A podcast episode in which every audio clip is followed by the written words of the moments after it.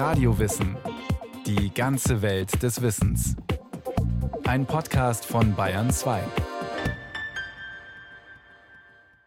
Die europäische Landwirtschaft ist abhängig von Sojaimporten aus Übersee für Tierfutter mit gravierenden Folgen für Mensch und Umwelt. Gleichzeitig nimmt der Sojaanbau in Europa zu. Ob wir aber jemals unabhängig werden können von Importen, hängt von uns selbst ab und von unseren Ernährungsgewohnheiten. Ein Beitrag von Renate L.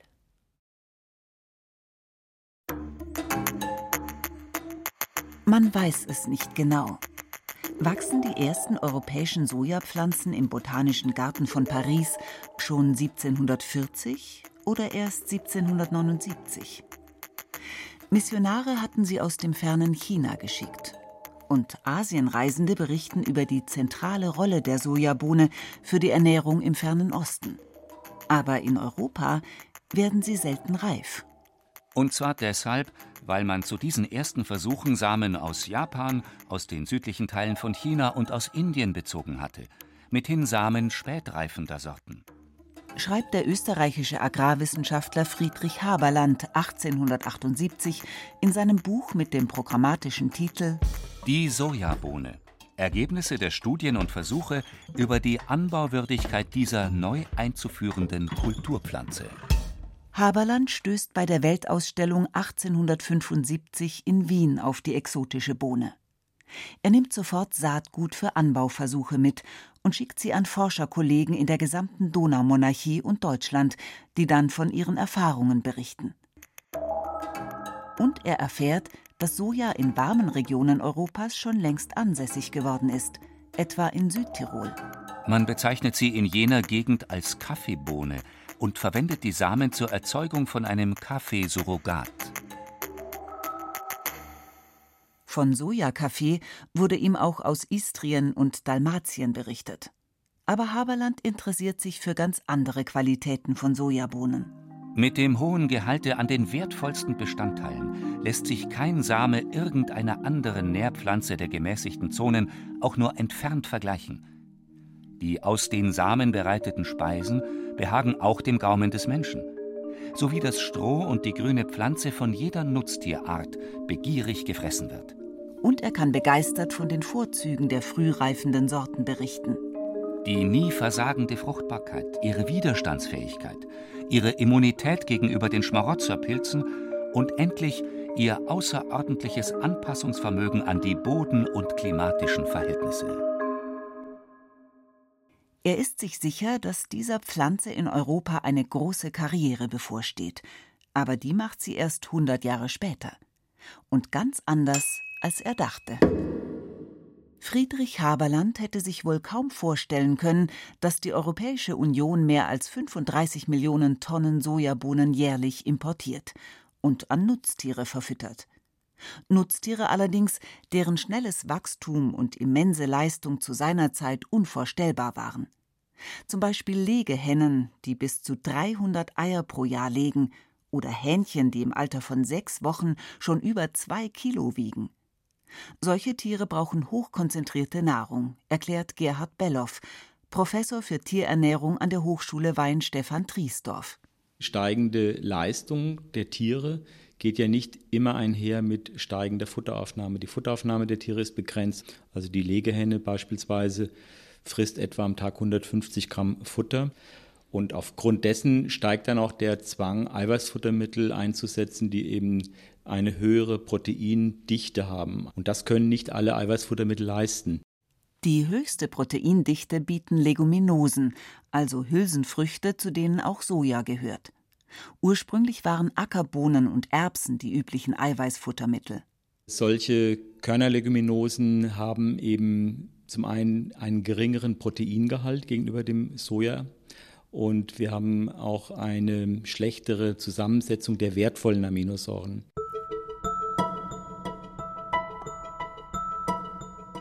Aminosäuren sind die Bausteine der Proteine. Es gibt 20 verschiedene. Jede Pflanze enthält ihre ganz individuelle Mischung. Und das ist der zweite Vorteil von Soja neben dem hohen Proteingehalt. Dieses Protein hat auch noch die optimale Aminosäurenzusammensetzung für die heutigen Hochleistungsnutztiere. Einige der modernen Hühnerrassen sind sogar darauf angewiesen. Damit diese Vorteile den Tieren auch zugutekommen, muss man allerdings einiges anstellen mit den Sojabohnen. Denn sie enthalten auch unerwünschte Bestandteile, etwa solche, die ausgerechnet die Proteinverdauung blockieren. Diese lassen sich durch eine ganz einfache Maßnahme unschädlich machen, durch Erwärmen, das sogenannte Toasten. Aber dann stört noch das Öl in den Sojabohnen. Das Öl ist eigentlich auch viel zu wertvoll, als dass man es an die Tiere verfüttert. Und es kann zum Beispiel in der Schweinemast oder auch in der Geflügelmast dazu führen, dass die Fettqualität im Schlachtkörper sich verschlechtert. Die effizienteste Entfettungsmethode ist eine chemische. Die zuvor geschroteten Bohnen werden mit einem Lösungsmittel behandelt. Das Ergebnis heißt dann Soja-Extraktionsschrot mit nur noch 2% Fett statt etwa 20% in den unbehandelten Bohnen. Im Ökolandbau ist dieses chemische Verfahren allerdings nicht zugelassen, sondern nur die mechanische Entfettung von Sojaschrot durch Pressen. Dabei entsteht sogenannter Sojakuchen mit einem Fettgehalt von 10 Prozent. Der Bedarf an diesen Futtermitteln in Europa ist immens, weil wir so große Mengen Fleisch, Milch und Eier konsumieren. Wir könnten dieses Futter gar nicht selbst anbauen, sagt Tobias Reichert von der Umweltorganisation Germanwatch. Die Importe an Soja entsprechen etwa 10 Prozent der Ackerbaufläche in der EU. Früher waren es 14,5, 15 Prozent. Aber selbst wenn wir auf dieser Fläche Proteinfuttermittel anbauen würden, die Erträge und damit die Proteinausbeute wäre weitaus geringer. Wir bräuchten also noch mehr Fläche für dieselbe Menge Protein im Futtertrog. In den Soja-Anbaugebieten von Nord- und Südamerika hingegen sind die klimatischen Bedingungen optimal. Aber die hohen Erträge sind auch das Resultat einer stark industrialisierten Landwirtschaft. Deren Existenzgrundlage ist die Kombination von gentechnisch veränderten Sojasorten und Glyphosat. Das Totalherbizid tötet alle grünen Pflanzen, nicht aber die Gentech-Sojasorten, die seit Mitte der 90er Jahre in Süd- und Nordamerika angebaut werden. Die gentechnische Veränderung macht sie resistent, also unempfindlich gegen Glyphosat. In den USA stieg die Anbaufläche seither auf etwa das eineinhalbfache. In Südamerika hingegen auf mehr als das Vierfache. Auf Kosten wertvoller Ökosysteme. Gentechnisch veränderte Soja hat es noch mehr erleichtert, auf frisch umgebrochenen Flächen, wo es halt noch relativ viele Samen auch von sogenannten Unkräutern, unerwünschten Pflanzen gibt, da den Anbau stärker auszubauen weil man mit dem genetisch veränderten Soja eben viel Glyphosat einsetzen kann, was dann alle anderen Pflanzen umbringt, außer der Soja. Das war auch ein wichtiger Treiber dafür, dass man auf diesen Flächen sowohl im Regenwald als auch im Cerrado in großem Umfang dann Soja anbauen konnte. Der Cerrado ist eine Steppenlandschaft in Brasilien, weniger spektakulär als der tropische Regenwald, aber nicht minder artenreich. Wo riesige Äcker, Cerrado und Regenwald verdrängen, gerät die ganze Landschaft aus dem Gleichgewicht. Es kommt zu Überschwemmungen und Dürren, weil der natürliche Bewuchs fehlt und die Bodenstruktur leidet. In den riesigen Monokulturen folgt meist auf zwei Jahre mit Soja ein Jahr Maisanbau.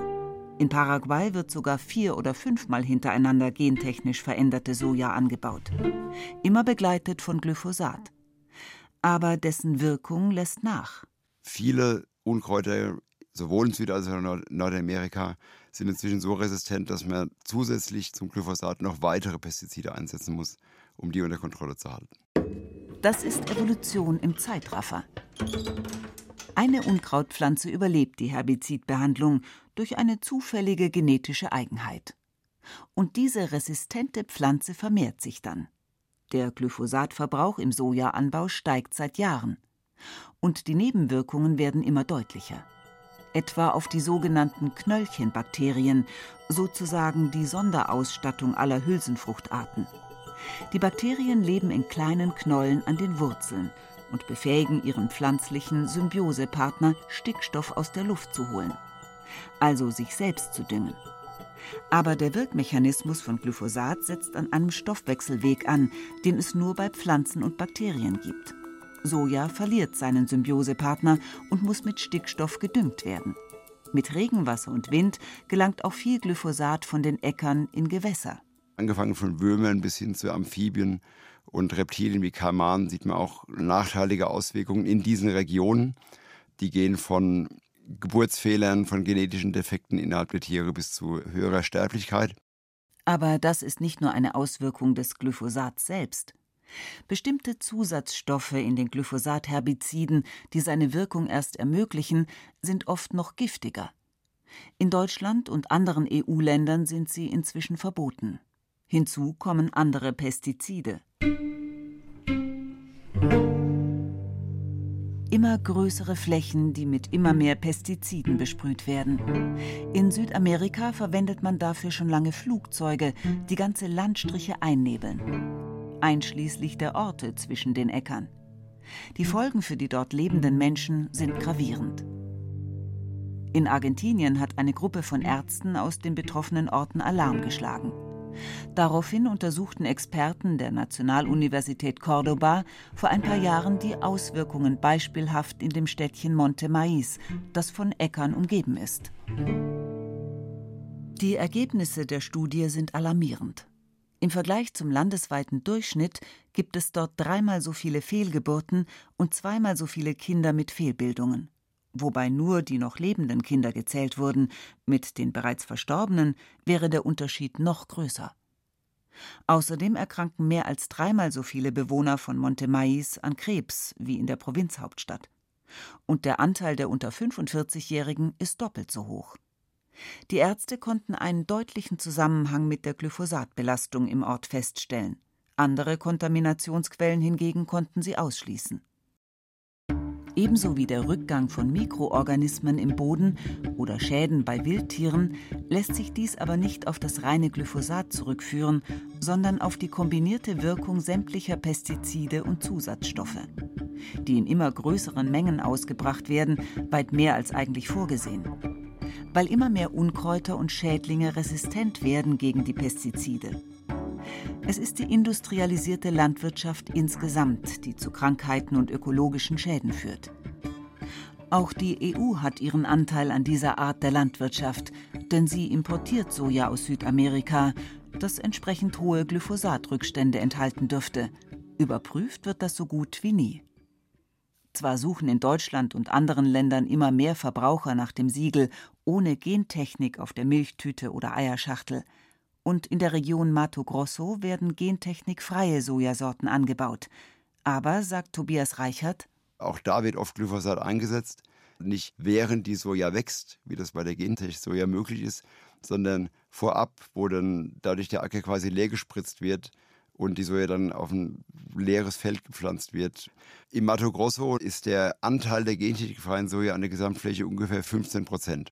Zu wenig, um wirklich einen Unterschied zu machen zumal auch die gentechnikfreien Sorten in riesigen Monokulturen angebaut werden, mit den entsprechenden Auswirkungen.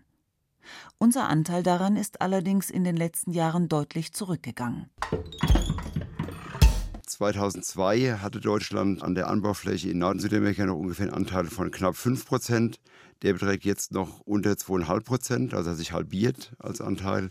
Und bei der EU ist der Rückgang noch ein bisschen stärker, von ungefähr 28 Prozent auf 12 Prozent. Die EU ersetzt inzwischen immer mehr Soja aus Übersee durch heimische Proteinressourcen, zum Beispiel Rapsschrot, das bei der Herstellung von Biodiesel übrig bleibt. Seit die EU diesen Kraftstoff fördert, kommt auch immer mehr Rapsschrot auf den Markt. Aber es sollen auf europäischen Äckern auch mehr Leguminosen, also Hülsenfrüchte, wachsen. 14 EU-Mitglieder haben 2017 die Europäische Sojaerklärung unterzeichnet. Später folgten vier Balkanländer. Darin heißt es, die Unterzeichner unterstützen die vermehrte Produktion von Leguminosen für Nahrungs- und Futtermittel als einen Beitrag für die Entwicklung nachhaltigerer und widerstandsfähigerer landwirtschaftlicher Systeme in Europa.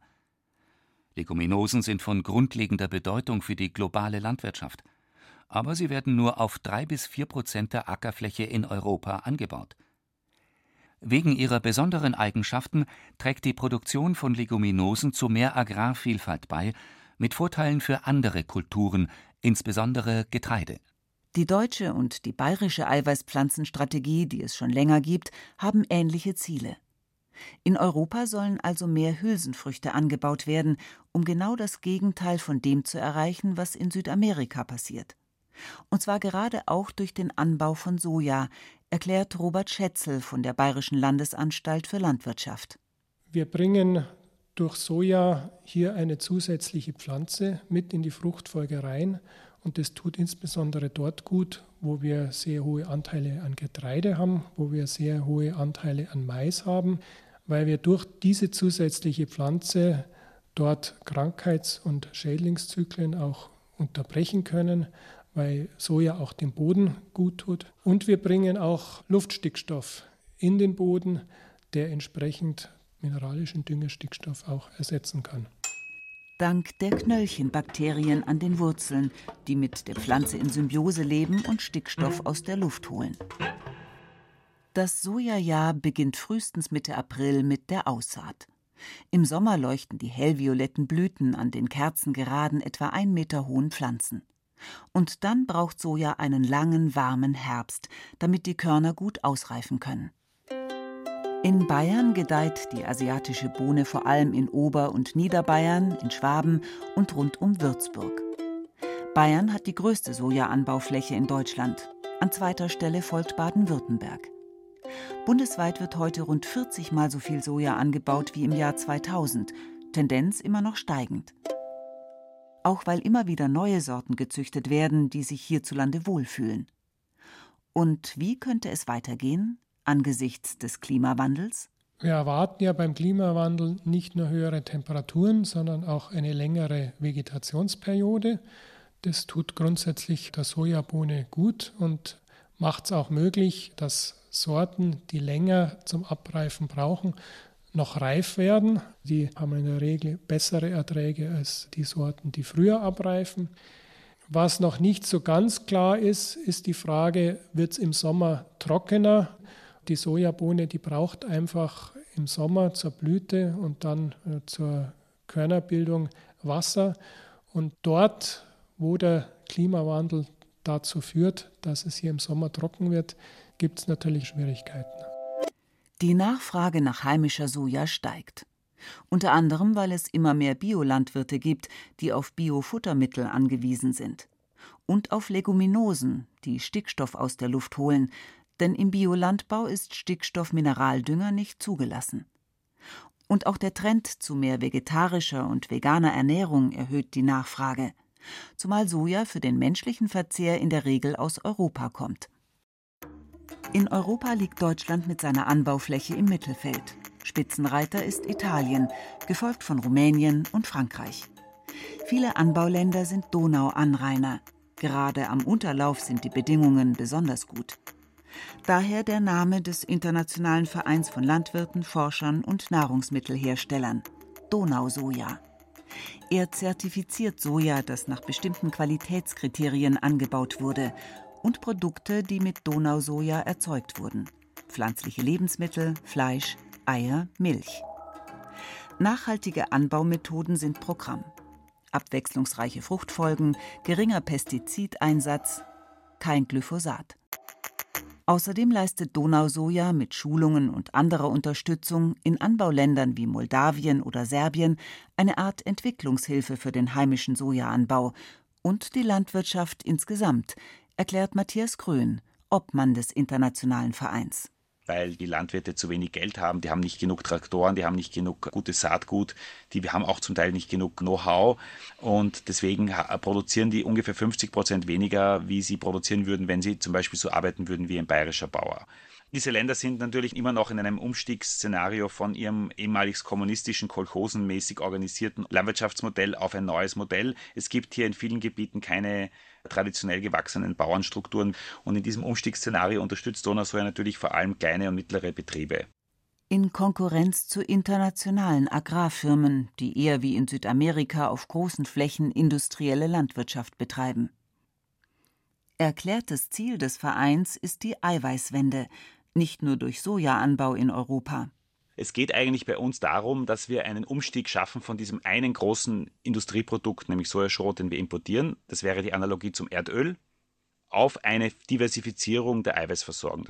Das sind eben je nach Region verschiedene Arten von Leguminosen, also zum Beispiel Ackerbohnen, Lupinen, Erbsen, Luzerne, ganz verschiedene Pflanzen, die die Fruchtfolge in jeder Region verbessern helfen. Aber Matthias Grün denkt auch an eine Eiweißwende auf unserem Teller, in umgekehrter Richtung wie die Entwicklung im 20. Jahrhundert. Es war eigentlich so im 19. Jahrhundert noch, dass wir ca. 10% unserer Kalorien von Tieren hatten und 90% von Pflanzen. Wir haben heute in Europa 33 bis 35% tierische Proteine. Also wir essen dreimal mehr Fleisch, Milch und Eier als unsere Groß- oder Urgroßeltern. Die Eiweißversorgung der Bevölkerung war zu einem ganz großen Teil eben beruhend auf diesen äh, Bohnen, Linsen und Erbsen. Und die hat man dann gewürzt mit ein bisschen Speck zum Beispiel, also Linsen mit Speck, und jetzt isst man halt ein Riesensteak mit drei Bohnen und ein bisschen Speck umwickelt sozusagen. Deutsche essen im Schnitt ein gutes Kilo Fleisch pro Woche. Der Trend ist leicht rückläufig. Ernährungsmediziner empfehlen allerdings deutlich weniger zu essen. 300 bis 600 Gramm pro Woche. Wäre das Realität und würde außerdem deutlich mehr Soja in Europa angebaut und andere Proteinpflanzen, würde darüber hinaus die Fütterung der Tiere optimiert, die Sojaimporte aus Übersee für den deutschen Lebensmittelmarkt könnten noch mal um mehr als die Hälfte sinken. Als Friedrich Haberland vor fast 150 Jahren den besonderen Nährwert der Sojabohne erkannte, hoffte er auf einen großen Erfolg als Lebensmittel in Europa. In einer Zeit, als die Menschen vorwiegend pflanzliche Proteine aßen. Auch wenn sich darauf jetzt immer mehr Menschen besinnen, die Sojabohne wird weiterhin vor allem als Tierfutter angebaut. Die Frage ist nur, wie? Der konventionelle Anbau in Europa ist bereits nachhaltiger als in Südamerika, erst recht der Bioanbau. Auf europäischen Äckern hat die Karriere von Soja gerade erst begonnen.